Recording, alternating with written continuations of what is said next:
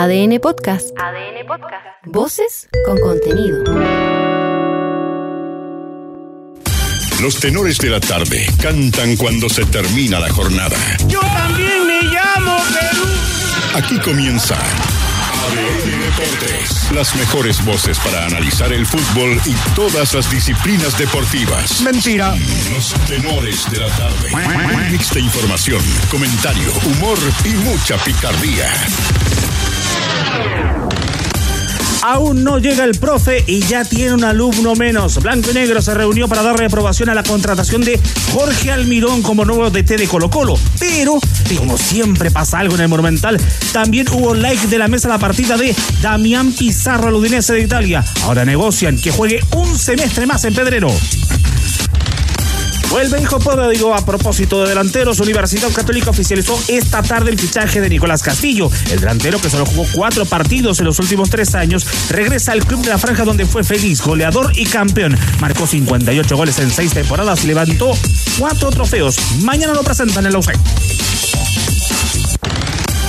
¿Qué sucede? ¿Qué sucede? Eso mismo, cielo Gary Medel. Están los de la Universidad de Chile que se preguntan sobre la situación de Luis Casanova. El gerente deportivo de Azul Azul, Manuel Mayo, la contó en colores. También habló el presidente Michael Clark, que defendió la postura polémica para muchos, quizás para todos, de seis extranjeros durante la próxima campaña del último Consejo de Presidentes de la NFP. Atenti, que podría volver el gordo. Hacemos la diferencia, gordito. Emiliano Vecchio fue desvinculado de Racing de Avellaneda y según se indica en medios argentinos, su destino estaría de este lado de la cordillera. ¿Será Santa Laura su nueva casa? A propósito, mañana se inicia el trabajo del conjunto hispano bajo el mando del chueco Miguel Ponce. No se va, no se va. El Gaby no se va. No se va. Tajante fue el entrenador del Toulouse de Francia, Carles Martínez, sobre el interés del Borussia Dortmund de Alemania por Gabriel Suazo. El español advirtió que el ex Albo es un jugador muy importante en su plantel, un líder que brinda asistencias y magia y que incluso está mejorando su manejo del francés. Se defienden como gatos de espaldas el Ministerio del Deporte y la Corporación Santiago 2023 se enfrentan a la denuncia realizada por la Contraloría General de la República respecto a los 192 mil millones de pesos sin rendir después de los Panamericanos y Parapanamericanos Santiago 2023. Harold May Nichols, Jaime Pizarro e Israel Castro aseguraron que aún están los plazos para regularizarlo todo. Eh, es el gato de espalda. Varios de los montos involucrados en la venta de Damián Pizarro al Udinese y cuánto dinero le cae a Universidad de Chile. Ley escucha las sinceras declaraciones de Bárbara Riveros, quien vuelve al Ironman de Pucón tras el accidente que pudo costarle la vida. Entérate del análisis que cuestiona la inclusión de un sexto extranjero en primera división la próxima temporada. Conoce la Armada Chilena de Pilotos liderados por Francisco Chaleco López e Ignacio Casale, que desde mañana competirán en una nueva versión del Dakar en Arabia Saudita. Los tenores también cantan cuando se termina la jornada. Estás escuchando ADN Deportes. La pasión que llevas dentro.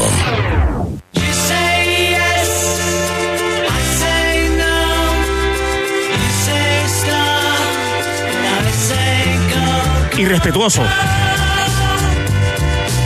He tomado y seguiré tomando Sí, bueno, Hans siempre estuvo eh, atento a eso. Tú dices adiós, yo digo hola. Buenas tardes para todas y para todos. Bienvenidos a los tenores de la tarde junto a Leo Burgueño y equipo completo. Estamos para Ah, contarles a todo, ustedes las principales novedades de este día deportivo, jueves 4 de enero. ¿Por qué elegimos a los Beatles en nuestra portada musical? ¿Por qué? Porque se marcó una despedida, la de Damián Pizarro, Ah. que toma maletas para irse a Italia. Una bienvenida que se postergó cuatro meses. Ese fue el tiempo que estuvo allí en San Carlos entrenando Nicolás Castillo, que ya se convirtió en uno de los fichajes para la temporada 2024. Entonces cabe preguntarse, ¿qué pasará con Colo Colo? ¿Qué es lo que necesita? ¿Cuál es el perfil de nueve que buscará a Jorge Almirón? ¿Y si está bien que vuelva Nicolás Castillo, que tiene cuatro partidos en tres años de Burgueño con la? ¿Cómo le va, Hans? ¿Cómo está usted? Bien. Me, me sorprendió la frase esa suya en, el- en la entrada. ¿eh? He tomado y seguiré tomando. O lo dijo un presidente incluso. He tomado y seguiré tomando. ¿Ves? Eso, Está bien, pero me sorprendió en- en- de parte suya. Hola, Ah, Leo. Hola, ¿cómo estás? ¿Cómo, ¿Cómo andamos? Hola Leo, ¿cómo estás? Buenas tardes. Bien, todo en orden, todo tranquilo. La verdad, fue un muy buen día, Hans. ¿eh? En lo personal, sí, estuve con mi pequeña hoy, así que todo el, todo el día estuvimos juntos. Pero muy bien. ¿Y en lo deportivo? En lo deportivo respondo a... ¿Cómo que no le interesa, chupete? En lo, a ver, eh, me hablabas de Castillo. Yo creo que es una, una posibilidad que le da Católica de reincorporarlo al fútbol, de verlo primero entrenar, de tratar de, que vuelva, más allá de las, estadísticas que marcabas, a sentirse parte de un plantel. Esa es la primera parte que tiene que cumplir eh, Nico Castillo. Después hay que ver si está como para, para empezar a, tener espacio en el primer equipo. Además, no nos olvidemos, delante de, en, en su posición eh, está el tetragoleador del fútbol chileno. Ya con eso te marca que de, por lo menos en un, en un principio no, no va a tener tanto, tantos minutos. Pero es importante que se sienta él parte de un plantel. Y con respecto a lo de lo que preguntabas de Colo Colo, sí, necesita, bueno, necesitaba delanteros y ahora más con un centro delantero si se va a Pizarro, necesita un extremo por lo menos, un volante que, que llegue más al área también.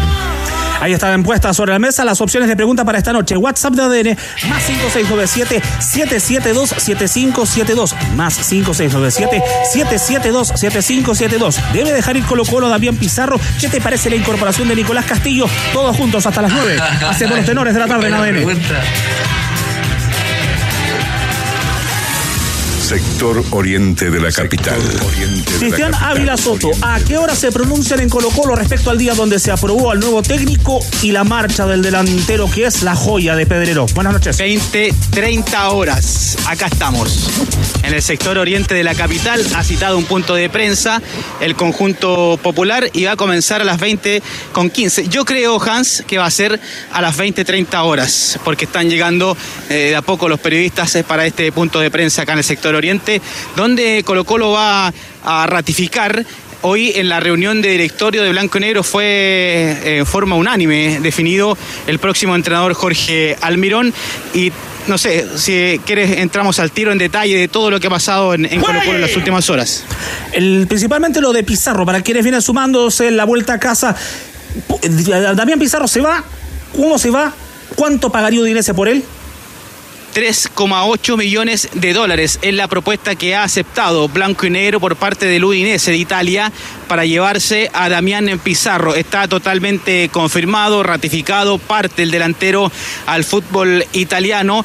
Eh, compran el 70% del pase a cambio de 3,8 millones de dólares. Lo que está negociando Colo Colo en estos instantes es que el jugador pueda seguir vistiendo la camiseta del Popular hasta junio.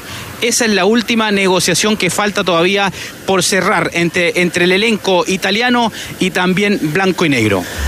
Caso semejante, no sabemos qué va a pasar en el futuro. Por ejemplo, Alexis Sánchez. Udinese compra a Alexis Sánchez a Cobreloa por 3 millones de dólares. Lo deja préstamo en Chile, a Colo Colo, después va a préstamo a River Plate y cuando completa el ciclo, da el salto, cruza el charco y llega hasta Italia. Eh, la mirada desde el lado del futuro del jugador Leo, ¿debe seguir ese plan el Udinese de mantenerlo en Sudamérica hasta que encuentre el punto de moderación para que pueda hacer el viaje o de inmediato llevarlo a Italia? Los que están más, eh, digamos, más encima de los jugadores, tanto representantes como los que, digamos, los que llevan jugadores a Europa, lo que te recomiendan es que vaya siempre el mercado de verano de ellos. Eh, no a mitad de temporada. Seis meses más entonces. Es, sí, eh, que es lo que habitualmente recomiendan como para empezar eh, juntos la pretemporada, para que el entrenador te vaya conociendo, no llegar a mitad de temporada porque se te hace más, eh, se- tiene más dificultades el, la adaptación. Porque quieras o no, más allá de que el italiano sea parecido al español, igual ya tenés una barrera de idioma, adaptación a un lugar. Udine es una ciudad de montaña, está muy cerca de mm, Eslovenia, eh, no es una ciudad chica, eh, con frío en esta época del año. eh, digamos, hay, hay, un montón de, de pasos que tiene que dar, que dar en esa adaptación. Y por lo general lo que te recomiendan es que lo ideal es irse en el mercado de, de verano. Para empezar desde cero, en verano, y en la adaptación con más tiempo para conversar con los compañeros y, eh, y ser parte ya de su nuevo equipo. ¿Van a ser esas las únicas novedades, Cristiana Vilasoto, la del técnico Almirón con esta aprobación? ¿Fue unánime lo que dijo el directorio de Colo Colo respecto al argentino? Sí, nueve votos a, favor, fue en forma unánime la decisión del directorio de Blanco y Negro de aprobar la contratación por dos años, por dos temporadas del técnico ex Boca Jorge Almirón. Sí, se esperan más eh, novedades, pero antes contarte además que lo de Jorge Almirón finalmente son dos temporadas por 1,6, 1.600.000 dólares por temporada y va también a tener eh, bono por resultados el técnico eh, Jorge Almirón con el buzo de, de Colo Colo. Sí, se esperan más eh, movimientos, más novedades, eh, porque Brian Cor pidió a la dirigencia salir en este mercado de fichajes, este mercado de pases y seguramente va a tener en las próximas horas su representante eh, va a dejar una oferta concreta sobre la mesa directiva de Blanco y Negro o al gerente deportivo Daniel eh, Morón. Así es que eh, así se va a ir moviendo Colo Colo, no solo con refuerzos que van a ir también confirmándose en las próximas horas, sino que también las partidas, las salidas de los jugadores que lo más probable es que partan en este mercado de pases. Ampliamos con declaraciones y palabras de los directivos de Colo Colo más adelante en este tramo de los tenores de la tarde. Cristiana Velasoto, hasta pronto. Sí, lo último que te quería agregar, Hans, es que también la Universidad de Chile, un trocito de torta le pertenece en esta negociación con el Udinese. Estuvo tres años en la U. Eh, Damián Pizarro son 0,5 0,25% por cada año, tres años, 0,75% de esta negociación son 23 millones de pesos aproximadamente los que le llegan al elenco azul por este traspaso al fútbol italiano de Damián Pizarro. Bien abierta permanente con Cristiana Vilasoto cuando sea menester. Volvemos al sector oriente de la capital para escuchar las declaraciones, la palabra de la directiva del cuadro popular con los anuncios de Jorge Almirón y también de eh, la salida de Damián Pizarro a Italia. Brian Cortés, o sea, tendría de Paul como posible respaldo, pero también obliga a buscar a otro jugador en pleno mercado y con, la, y con la- y con la llegada de Almirón. Más teniendo en cuenta que tiene Copa Libertadores el 21 de febrero. Sí, claramente. O sea, eso te obliga a, a buscar otro arquero como para competir con De Paul, que en esa posición la tenía bien resuelta a tal punto que cuando Cortés eh, tuvo el problema que tuvo con, con Quinteros, que lo, lo saca, termina atajando De Paul y después empezó la, la rotación. Pero el arco lo tenía muy bien cubierto con el portero de la selección chilena, más De Paul. Desde un incendio forestal. Tercero, el perdón. Tercero. O sea, el primero y el tercero de la selección, en las convocatorias. Desde el incendio forestal en Australia hasta otra reñida elección presidencial en Estados Unidos, allá donde esté la noticia, los periodistas de El País estarán para contarte la información siempre con rigor, todo lo que más te interesa. El País, periodismo global, ahora para Chile. Visita elpaís.com y ya están aquí los imperdibles de Easy con grandes descuentos para que renueves cada espacio de tu hogar como siempre lo soñaste. Aprovecha las ofertas en piscina, camping y mucho más. Easy, renueva el amor por tu hogar. Universidad de Chile. La Universidad de Chile, ¿qué pasa con Luis Casanova? ¿Es la gran novela del verano para los azules o hay algo más? Leonardo Mora, buenas tardes. ¿Qué tal, Hans eh, Tenores? Claro, y de hecho es eh, parte de la novela de la Universidad de Chile con el tema refuerzos y también con el tema de la continuidad justamente de Luis Casanova. Como lo decíamos a comienzos de semana y recordarle también a los hinchas de Universidad de Chile, Luis Casanova ya no pertenece a Universidad de Chile. Él terminó su contrato el año pasado, no llegaron a un acuerdo entre las partes y está entrenando de manera personal. Ha subido algunas historias a su Instagram del trabajo que ha estado haciendo durante estos días. El primer día que se hicieron estas pruebas eh, médicas en la clínica Metz y también el trabajo en el CDA, ya había subido alguna historia eh, haciendo su trabajo aparte. Hoy también estuvo haciendo lo mismo y eh, por lo tanto es un tema en la Universidad de Chile. Sí, no lo descartó el gerente deportivo Manuel Mayo, quien habló esta jornada en eh, conferencia de prensa pasado el mediodía. Así que por lo tanto el tema del central sigue abierto, aunque si bien defendió a los que están ahí en la zona como canteranos de Universidad de Chile, como Retamal, por ejemplo, y él decía con esos también tenemos, así que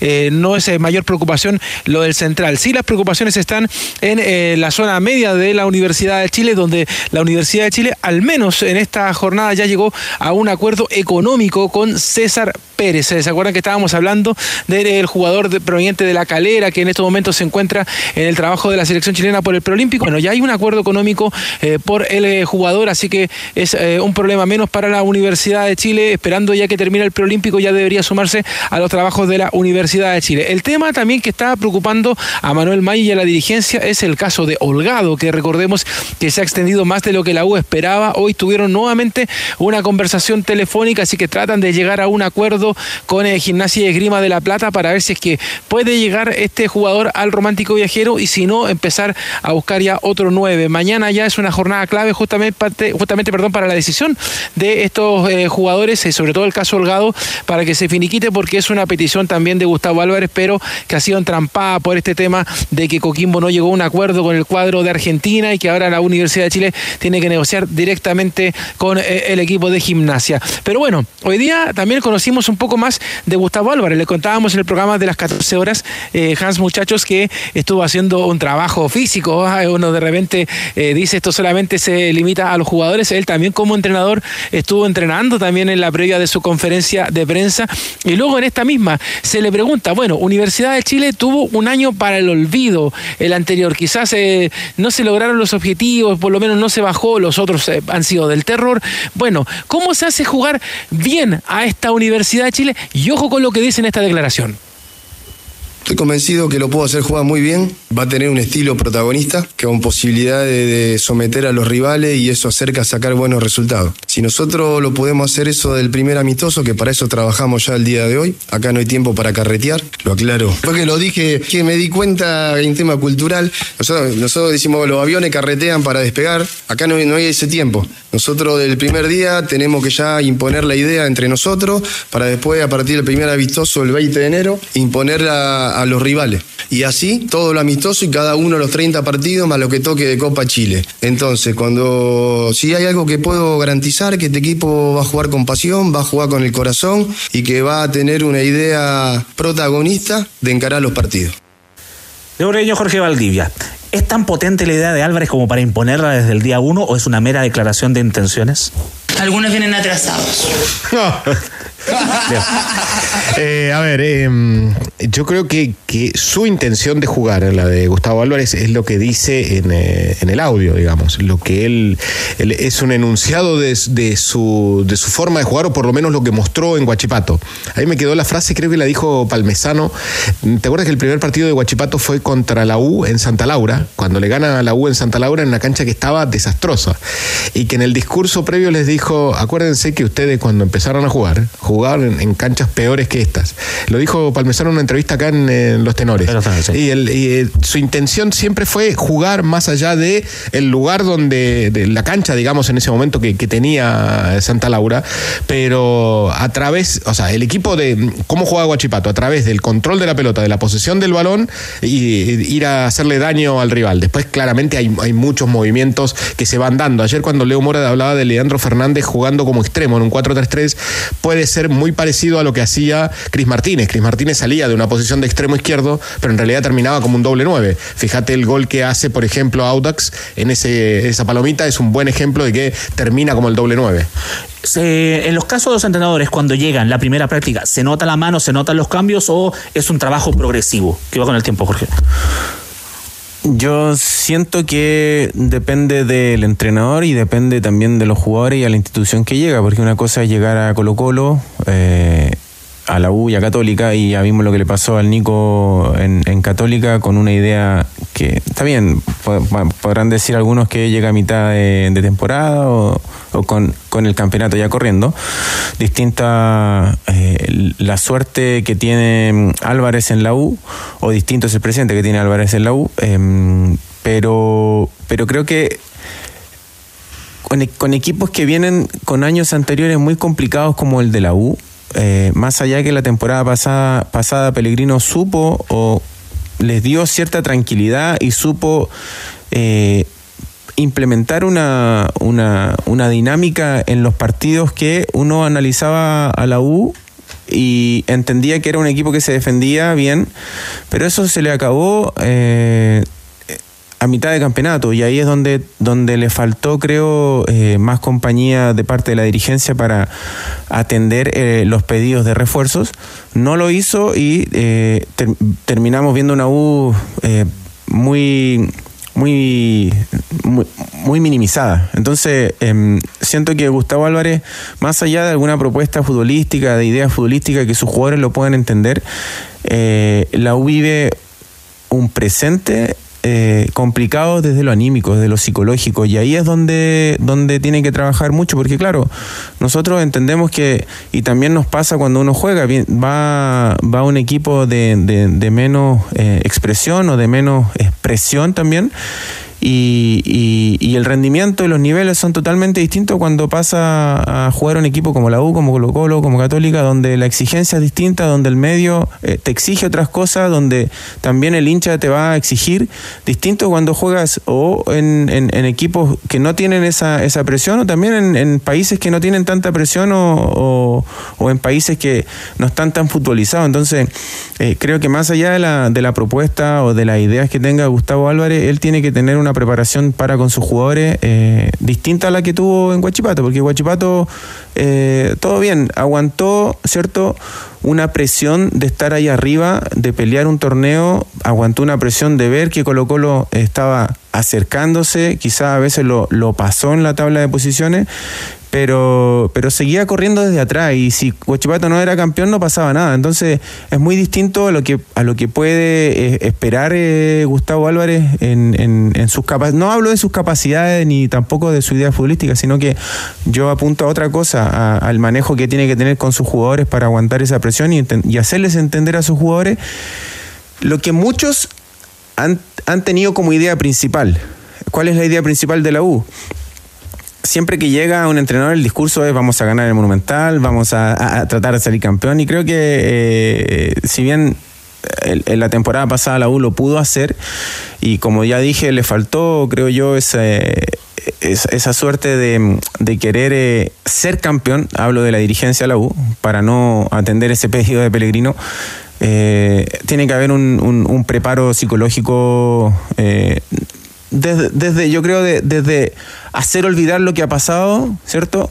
Para que eh, quienes llegan y quienes quedan de lo que de lo que fue la U la temporada pasada puedan encarar un año ya no de transición como si fue el, el 2023. ¿Y a ti te tocó algún entrenador que tú dijiste en la primera práctica? Va, e- este tipo dirige lo que habla, este tipo, tal cual en la sala de prensa es en, en- en el campo de entrenamiento. ¿Te tocó alguna vez?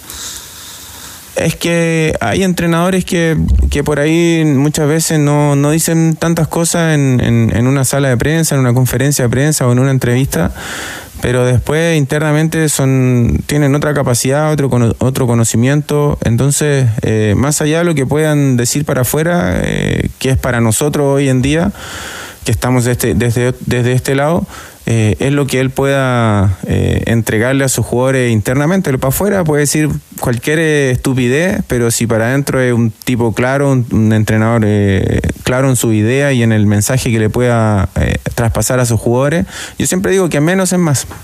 ¿Qué se dijo en la U además, eh, Leonardo Morán? Un tema importante, Hans eh, Tenores, eh, y que de hecho lo hemos conversado también acá en el panel del programa, que tiene que ver con el tema del sexo extranjero. Eh, esta polémica que también ha tenido, sobre todo por parte del CIFUB, que incluso ha amenazado con paro. Recordemos que Universidad de Chile, en este Consejo de Presidentes que cerró el año 2023, estuvo a favor de esto. Pero ¿por qué estuvo a favor? Aquí viene la explicación, el argumento del presidente de Universidad de Chile, Michael Clark, respecto a este tema. Nosotros efectivamente como club votamos a favor de, esa medida, eso es correcto. Yo creo que el unir el- la convicción del desarrollo del fútbol joven para poder tener un desarrollo sustentable de la actividad con el número per se de extranjeros en cancha, sean cinco, sean seis, no hace mucho sentido. Nosotros como club tenemos una convicción, la vamos a seguir haciendo, vamos a seguir invirtiendo en fútbol joven y yo me imagino, y esto hablo quizás sin conocer, los equipos que puedan no tener esa convicción, yo imagino que no lo van a hacer, sean cinco, sean seis. Por tanto, yo creo que esa discusión es falaz. Unir el desarrollo de la juvenil o el fútbol joven con tener un jugador más en cancha o otro jugador en cancha.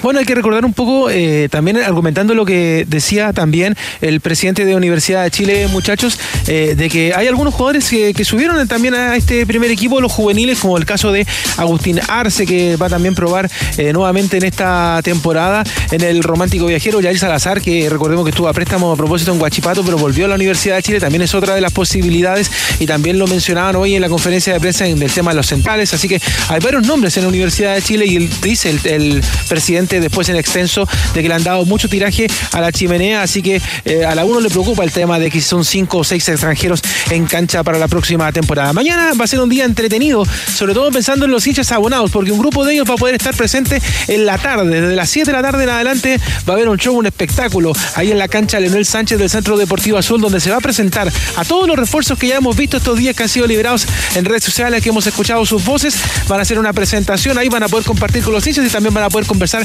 con los medios de comunicación. Esto por la tarde, después del entrenamiento en la jornada matutina con tranquilidad, en la tarde a compartir con los hinchas este Media Day que está preparado por Universidad de Chile para cerrar la escena de Noves.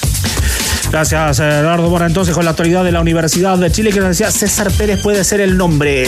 ¿Por qué le puede aportar César Pérez a la ULE? Porque A ver, está buscando un volante en esa posición, un volante mixto para jugar como juega Gustavo Álvarez, que marcó 4-3-3 con un volante más eh, posicional, un volante más defensivo, que era Sepúlveda. Acá tiene dos opciones. Tiene la de Ojeda, no, tres opciones tiene el volante central: Cordero, Ojeda y Marcelo Díaz, ¿sí? Y le falta un volante interior que justamente te pueda llegar a posiciones ofensivas. Yo creo que la pelea con Católica en, en esa en, digamos en esa pelea puede hoy le puede llevar ventaja el, eh, equipo de mm, de Nico Núñez Los atletas del futuro vuelven una vez más a Pucón. No te pierdas el CrossFit Kids Challenge, el Promotional Race y, por supuesto, el triatlón de Pucón. Este domingo, orillas del lago Villarrica. Invita Radio ADN. La pasión que llevas dentro está en ADN Deportes y los tenores de la tarde. Sector Oriente de la capital con Trigo, Cristiana Ávila Soto. ¿Se acerca la comparecencia de los, de los directivos de Colo Colo? Sí, ya está acá instalado el presidente de Blanco y Negro, Alfredo Stowin. Están preparando las cámaras, los micrófonos, todos los colegas para comenzar la conferencia de prensa citada para esta hora del presidente de Blanco y Negro, Alfredo Stowin. Lo vamos a escuchar de inmediato en vivo por, por ADN, que va a comenzar esta conferencia de prensa acá en el sector oriente de la capital. ¿Estamos, muchachos? Va a comenzar entonces. Eh, la primera pregunta tiene que ver con eh, el entrenador del cacique, Jorge Almirón. Bueno, el acuerdo y él asume la dirección técnica de Colo Colo a partir de lo antes posible. El lunes eventualmente va a llegar eh, por los próximos dos años y estamos muy contentos porque es uno de los entrenadores más importantes que ha llegado al, fútbol chileno y a Colo Colo en particular. Un entrenador que viene a dirigir eh, directamente, sin espera entre medio, a, Boca Juniors, uno de los principales equipos de, de- Sudamérica, uno de los principales de Argentina y eh, que viene además de dirigir a un que fue finalista de la última Copa Libertadores y además en otro momento eh, dirigió un equipo que también participó en una final de Copa Libertadores, así que por pergamino y además ha dirigido en otros equipos importantes de Sudamérica, así que muy contento y creemos que puede hacer una gran labor y eso es lo que esperamos. ¿Fueron negociaciones complejas? Bueno, todas las negociaciones son, pero no, no, no, no fueron tan complejas. Nosotros inmediatamente que se puso término a, eh, digamos, no se renovó el contrato anterior, la, la gerencia deportiva se puso a trabajar, se definió un perfil eh, y junto con el cuerpo de técnicos, digamos, de, de ayudantes, de asistentes de la gerencia deportiva y de los scouting, ¿no es cierto? Se definió un perfil, nos aproximamos a diferentes directores técnicos, ¿no es cierto?, para ver su interés, su disponibilidad, su, su presupuesto. Eh, se fue conversando con algunos y finalmente se llegó a la mejor opción con, con Jorge Almirón. En el camino también se conversó con Vanderlei Luxemburgo, que también era una alternativa muy interesante, con unos pergaminos espectaculares. Eh, hubo bastante interés eh, por él. pero y de él, eh, para venir a Colo Colo, pero lamentablemente nos aproximamos más bien a última hora y no, no nos dan los tiempos para que se integrara a la pretemporada. Esa fue la principal razón por la cual eh, quedó un poco fuera de esta, de, de esta presentación que hizo la gerencia deportiva recomendando la contratación de Jorge Almirón. ¿Cuál es la duración del contrato? Sí, hay un aumento en el, en el presupuesto respecto a lo- de las condiciones que tenía la última, el, el- la último cuerpo técnico. ¿Para el plantel también va a ser así? Eh, no hemos eh, entrado todavía en, la, en el plantel, eh, así que estamos, estamos viendo. Yo creo que no, porque con los jugadores que, que no continuaron eran bastante caros y por lo tanto creo que se puede producir un ahorro en el plantel, porque mm, tengo mi impresión, esto, esto es mío personal, pero lo está viendo la gerencia técnica, no son necesarias muchas incorporaciones. ¿Ese ahorro alcanza para Arturo Vidal? Eh, no sé las condiciones que tendría Arturo Vidal, así que porque no ha habido ninguna conversación a ese respecto, así que no, no, no, no- tengo ese punto de comparación. ¿Hay alguna intención de sumar a Arturo Vidal? ¿Hay alguna intención, Alfredo, al menos? ¿Alguna Hemos entrado en el tema jugadores y eso hay que verlo.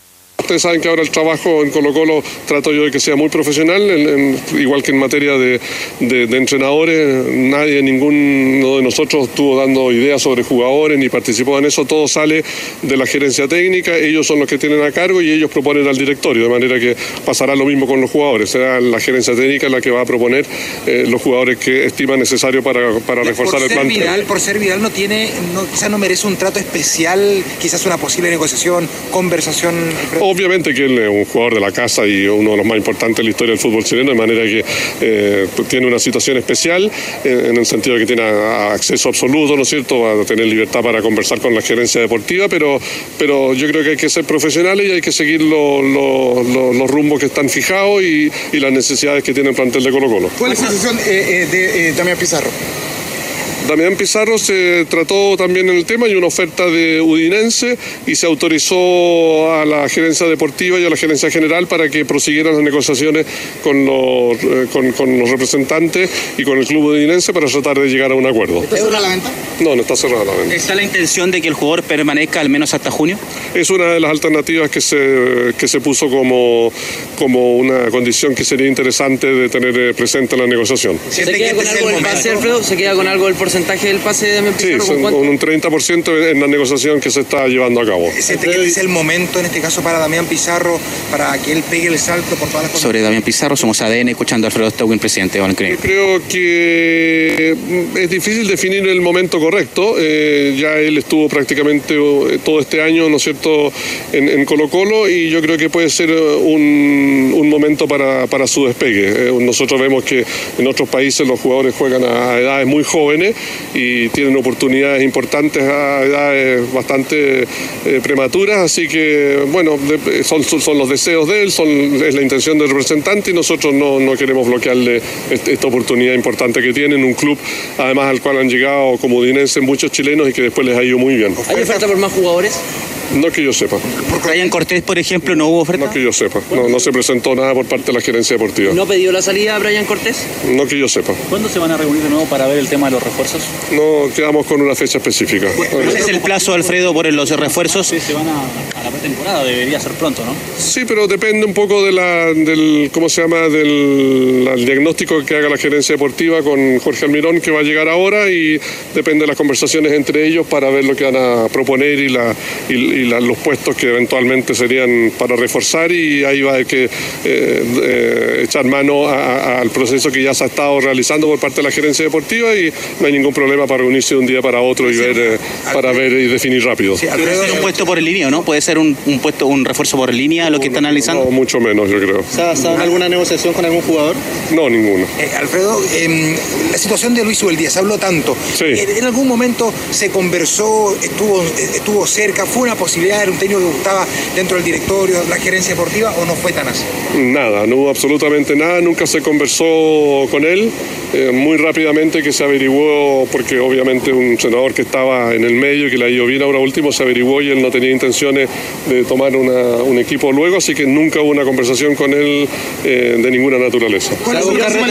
¿Se le pidió refuerzo al Mirón, eh, alguna lista, nada algo de- que hayan conversado? Nada, nada sobre jugadores, pero conocía eh, pidió muchos antecedentes sobre el plantel, muy profesional su trabajo, tiene todos los GPS, tiene toda la información técnica del plantel, eh, conocía muy bien además a, los, a, a Colo Colo porque lo enfrentó, estaba muy analizado, pero fue rival del, de Boca, así que con muchos antecedentes, pero no, no, se, no se analizó nada en materia de refuerzo ni de jugadores. Están dejando ustedes eh, al, al, al no entrenador. ¿Cuáles son los objetivos que se le pusieron? Eh, un poco los mismos que se han, se han, venido estableciendo, ¿no es cierto?, en el sentido de eh, tener, eh, aspirar a ser campeón de ambos campeonatos en el torneo nacional, clasificar a copas internacionales de todas maneras y tener una mejor, trabajar con juveniles, que es un aspecto que nos interesa mucho y que es una de las fortalezas también de Almirón, y, mm, ¿cómo se llama?, y tener una mejor presentación internacional en la medida de lo posible y sobre todo armar un gran plantel para el año del centenario. ¿Están dispuestos a escuchar más ofertas o solo Damián Pizarro creen ustedes que puede salir del club?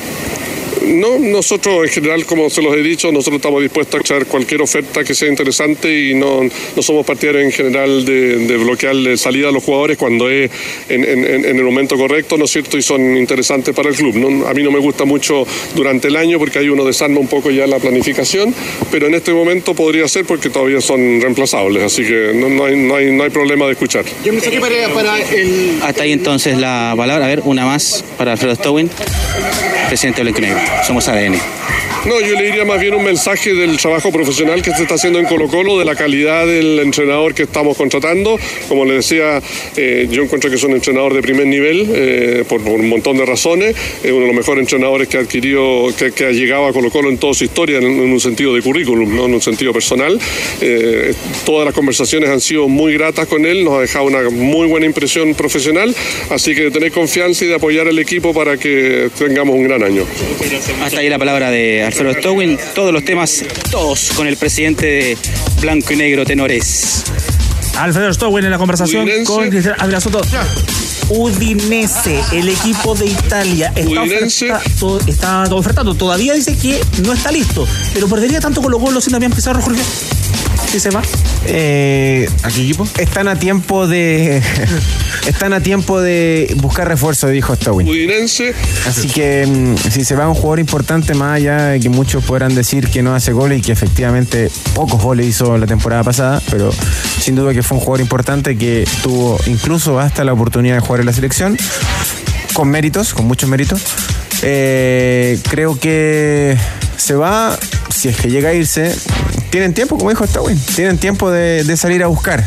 Ojalá que, que no, no, no, se demoren tanto como si lo hicieron cuando se fue Paso, cuando se fue Suazo y cuando se fue, cuando se fue Costa. Entonces, eh, del dicho al hecho, hay, ¿cómo se dice? Hay mucho trecho. Hay mucho trecho. Ahora, lo que a mí me sorprendió desde una comprensión cierto propia es que la no llegada de Vanderlei fue por un tema de días. O sea, eso, eso es lo que él dio a entender. Que lo que entendemos es que. Habían, do, habían dos, eh, dos entrenadores, ¿no? Dos posibles entrenadores, Almirón y Vanderlei. Y se fueron por el camino de Almirón porque al, al parecer Vanderlei llegaría un par de días más tarde. Cristian Avilato, Soto, sigamos en el razonamiento que hizo Alfredo Stowin. ¿Cuándo necesitaba Colo Colo que estuviese su entrenador en Santiago? Antes del comienzo de la pretemporada. Que es el lunes. 8. Es el lunes. El entrenador va a estar. El lunes 8. Ese, era el principal eh, objetivo. ¿Se acuerdan que en un momento habló Alfredo Stowin también tras un directorio Ajá. y que anticipaba que no para el 2024 iba a estar el técnico? No iba a estar antes porque las negociaciones llevan tiempo y por lo tanto el objetivo que se trazó Colo Colo siempre fue tener el entrenador antes del comienzo del de trabajo de pretemporada que va a comenzar el día lunes en el Estadio Monumental. Ya, pero si Valdedero y Luxemburgo llegaba el 10 no había margen, era el 8 sí o sí era el 8 sí o sí. Eh, de hecho, los directores, lo que uno puede preguntar, ellos comentaban que era impresentable, digamos, comenzar el trabajo físico, comenzar el trabajo, la temporada sin entrenador, no, no era viable, no. Y entonces esa es la carta que hace que Jorge Almirón llegue al cuadro de Colo Colo. ¿Qué marca diferencia? Sí, yo creo que ahí hay una explicación, pero al final siempre el candidato número uno de la dirigencia fue Almirón. Además, era el candidato del gerente deportivo. Es lo que él propone y en lo que él analiza y entrega todos los antecedentes en la mesa directiva de Blanco y Negro que su. Así como cuando. Es lo que él recomendó. Es lo mismo cuando él recomendó, ¿se acuerdan? De que tenía que partir, aceptar la oferta de Jordi. de Jordi Thompson a México en su momento y el directorio no le hizo caso. Bueno, ahora el directorio sí le hizo caso a- al gerente Pero deportivo. tiene Daniel lógica. Tiene lógica, digamos, que, que para eso tenés un gerente deportivo. Después discutís si, si, el, si tiene, o sea, en, eh, en el balance que tienes que hacer del, del gerente deportivo, tienes que poner todas las que acertó y todas las que, las que erró. Pero, digamos, me parece lo lógico que el gerente deportivo sea el que presente los nombres y, y de acuerdo a ese nombre sea el que lleve la delantera. Lo que sí marcó Alfredo Stowin es que no está muy por la tarea de traer gran cantidad eso de refuerzos a, a la plantilla. O sea, es decir, Almirón va a tener que elegir muy bien y con pinzas porque ni siquiera da para el refuerzo por línea, como dijo el presidente de Colo Colo. Sí, marcó. Se saca presión, diría yo, ¿ah? se saca un poquito de presión.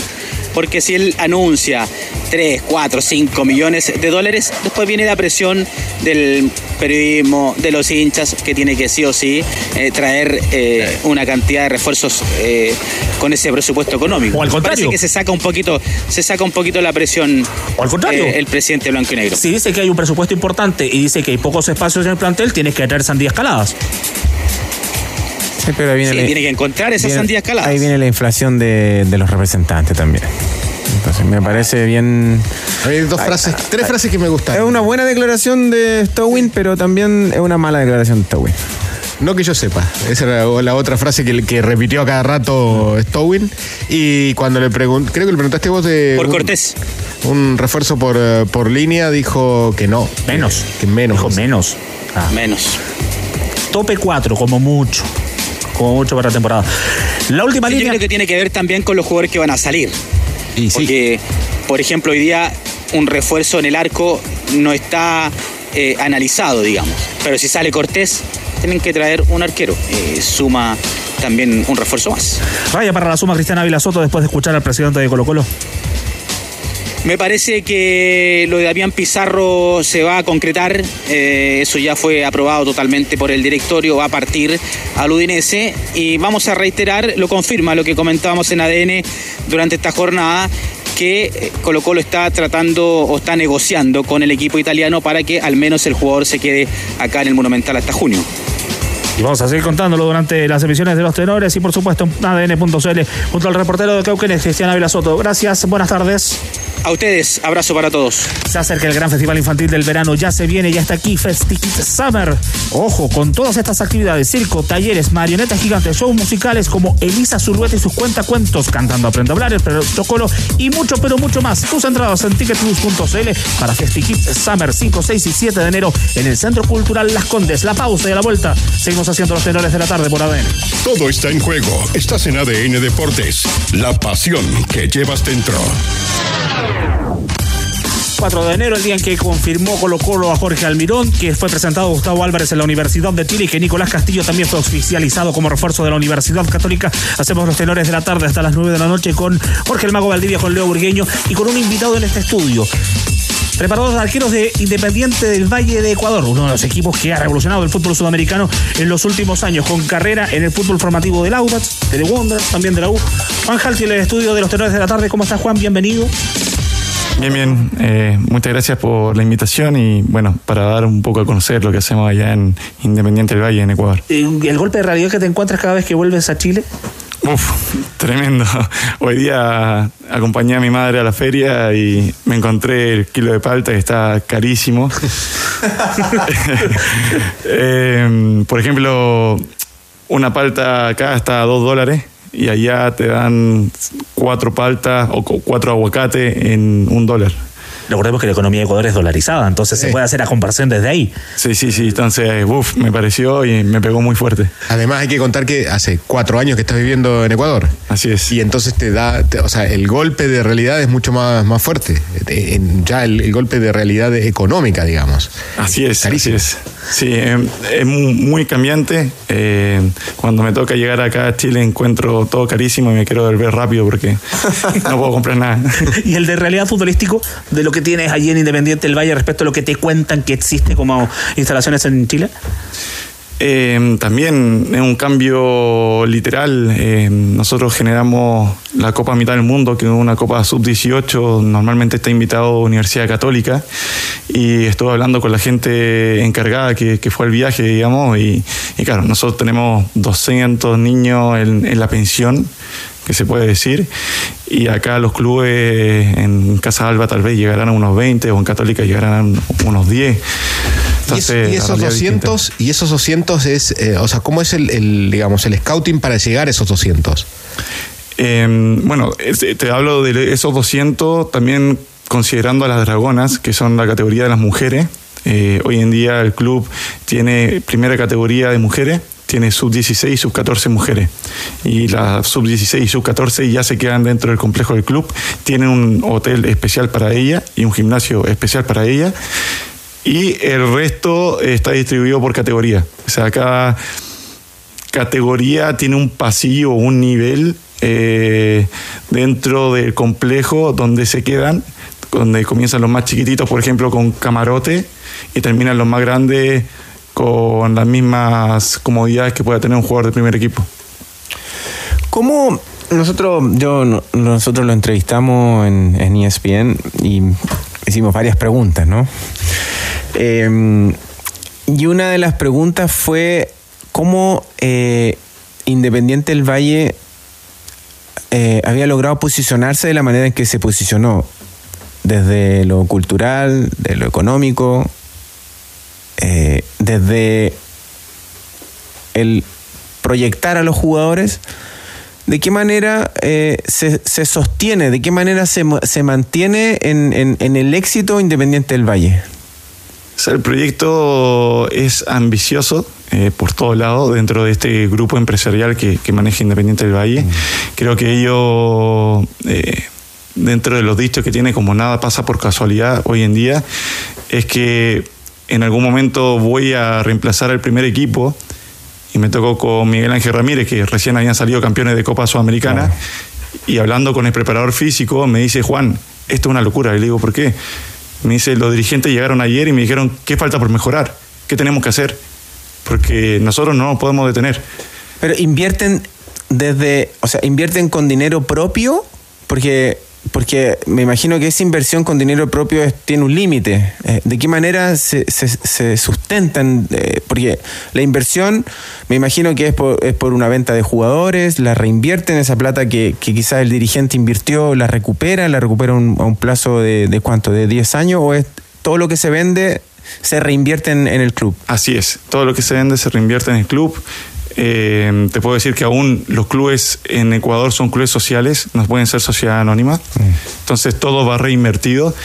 Y por ejemplo, lo que hablábamos en ese momento era que en el 2020, cuando estaba en plena pandemia, todos los clubes quebrados y, y muchos clubes con muchos problemas económicos, el club estaba construyendo un estadio para 12.000 personas.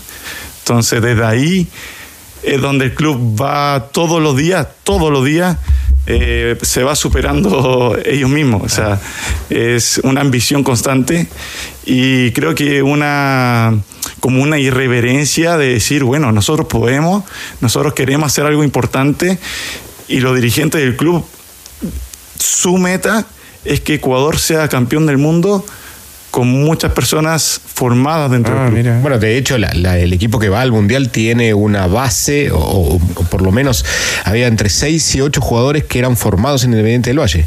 Así es, y jugadores que habían pasado por Independiente del Valle eran unos 3 y 4 más que conformaban esa lista de 23. Entonces, en realidad el club eh, ha ayudado mucho al fútbol ecuatoriano también. ¿Por qué? Porque antes existía una hegemonía, por ejemplo, en todas las divisiones inferiores, la sub-17, antes que era la sub-16, había salido campeón 10 años consecutivos, la sub-18 había salido campeón 12 años consecutivos, y esto hizo que los clubes tuviesen que invertir. Hoy en día un club muy fuerte que está haciendo las cosas bien, creo yo, es Orense, por ejemplo, que está en Machala, y eh, también Universidad Católica de Ecuador, que son clubes que viendo este modelo que estaba llevando Independiente del Valle, dijeron no nos podemos quedar atrás y tenemos que subirnos a este carro, si no nos van a arrasar. Entonces creo que el proyecto del club hoy en día está siendo un proyecto general a nivel nacional. eh, para ese proyecto país que genera Independiente del Valle, ¿cuánto dedica de la inversión total a cadetes?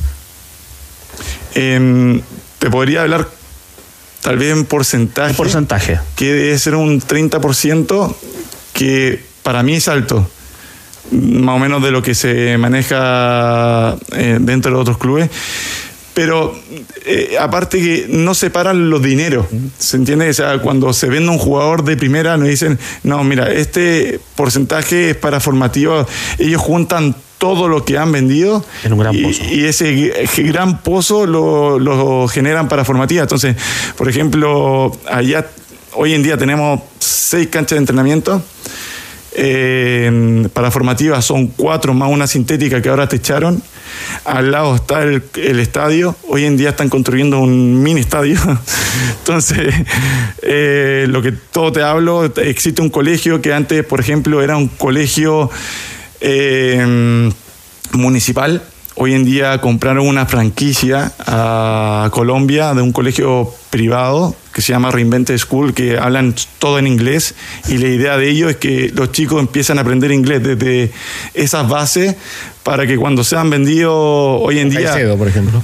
Así es. Y también, bueno, Kendry Páez, que ahora también fue vendido al Chelsea, eh, se puedan soportar dentro de ese mercado. Entonces, de un presupuesto, ¿cuánto, cuánto gasta el club en todo su en todo su desarrollo durante el año, Independiente del Valle? Yo creo que por lo menos deben ser unos 3 millones de dólares. Oye, solo en inferiores. Son inferiores. Solo inferiores. Y, en- ¿Hay exigencias para, para las divisiones inferiores desde mm, traer títulos o el mensaje que, que- que viene desde arriba es nosotros queremos jugadores, queremos jugadores para el primer equipo? Porque acá las exigencias y pareciera ser que nos contentamos con que la sub-17 sea campeona del torneo nacional, que la sub-20 sea campeón del torneo nacional, hablo a nivel clubes, ¿no? Eh, y con eso estamos listos y, y- y creo que siento, y por eso te pregunto, en Independiente del Valle es totalmente lo contrario, es nosotros queremos jugadores para el primer equipo. Se siente un poco así, pero te puedo decir que es formar ganando.